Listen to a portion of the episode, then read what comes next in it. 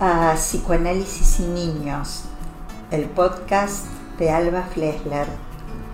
Hoy volvemos a encontrarnos en una vuelta más de esta propuesta que, como les dije en nuestros encuentros anteriores, surgió con la intención de generar una mayor cercanía con ustedes y hacerlo por otra vía que la de los cursos online o la de mi seminario presencial.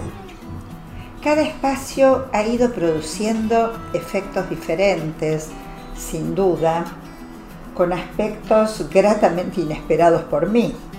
La repercusión y alcance que fue teniendo cada episodio al saltar fronteras y alcanzar friografías lejanas me sorprendió y me generó también una inquieta curiosidad.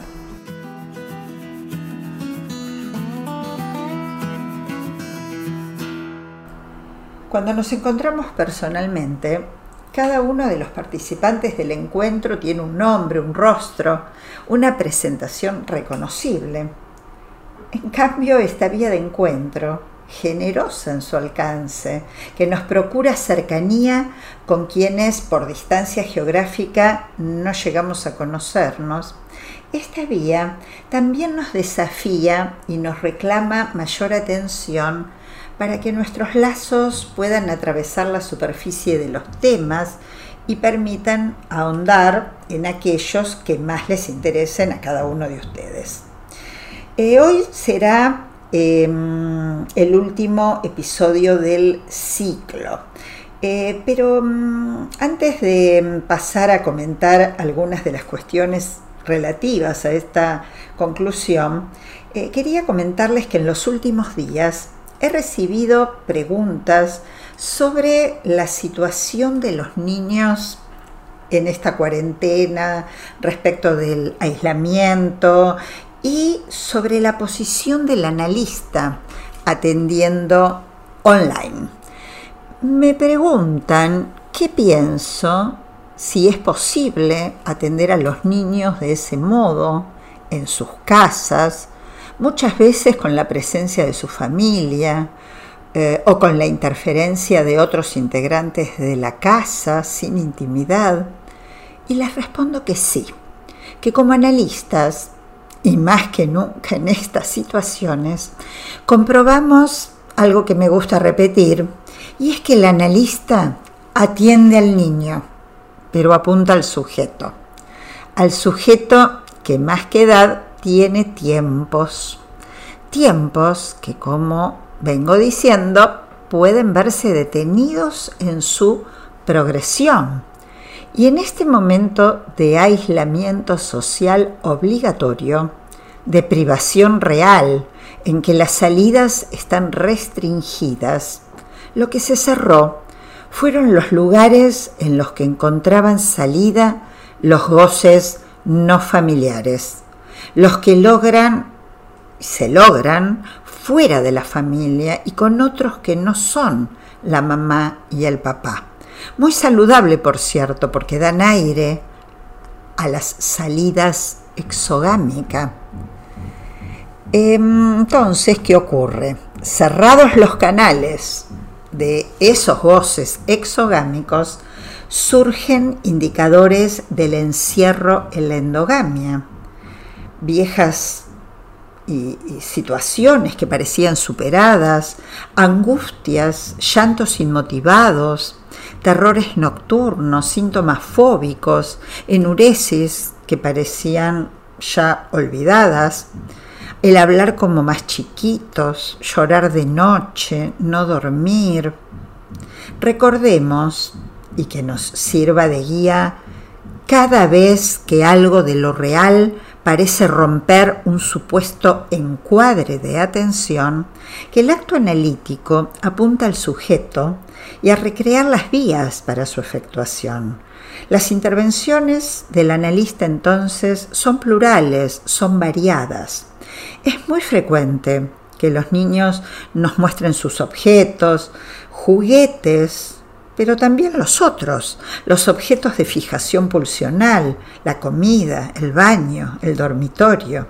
También que estén curiosos por saber dónde estamos nosotros y que surjan preguntas sobre nuestra casa o sobre nuestros objetos de goce. Es decir, son preguntas que hacen pie para la investigación. Poner en juego el goce y recrear la escena lúdica será la apuesta a la que el deseo del analista en cuarentena hará lugar.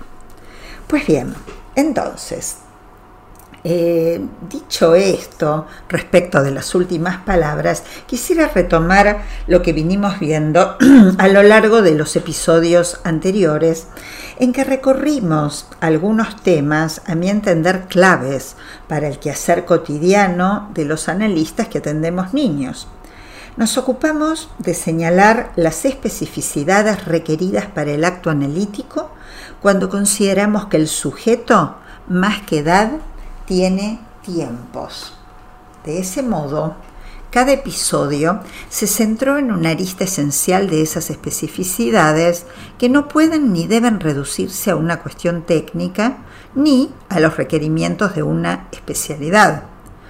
Em, haciendo una breve mención a los temas trabajados, recordemos que fuimos tomando el lugar de los padres y su función en cada uno de los tiempos del sujeto y el porqué de las entrevistas iniciales con ellos. También la consideración de las vertientes transferenciales que el analista puede delimitar para orientar sus intervenciones. Desplegué asimismo por qué recibo al niño en entrevistas lúdicas antes de definir el inicio de un análisis. Me ocupé de señalar cuándo tomar a un niño en análisis y con qué finalidad hacerlo para definir en el episodio anterior qué coordenadas son las que permiten delimitar la conclusión del análisis de un niño. Me interesa recapitular esa serie de episodios que por supuesto menciono solo como una reseña de temas mucho más complejos, porque esta audición, como les decía, será la última de una serie y se verá espaciada en lo inmediato para ser retomada más adelante en una nueva vuelta. Los invito desde ya a enviarme sugerencias y propuestas de temas para continuar por las vías que ustedes conocen, mis redes, la página y mi mail. Entre tanto, podemos encontrarnos no solo en los cursos disponibles online que retoman lo expuesto en mis últimos seminarios y a los que pueden acceder en albaflesler.com.ar. También quiero invitarlos a mi seminario que retomaré por el Zoom de la Escuela Freudiana de Buenos Aires a partir del 15 de agosto a las 10 horas Em, y que se titula Hoy que es un padre. Eh, pueden inscribirse hasta 72 horas antes del 15 de agosto en ensenanza.esba.org. Quiero además contarles que iniciaré en breve otro podcast que ya anunciaré oportunamente.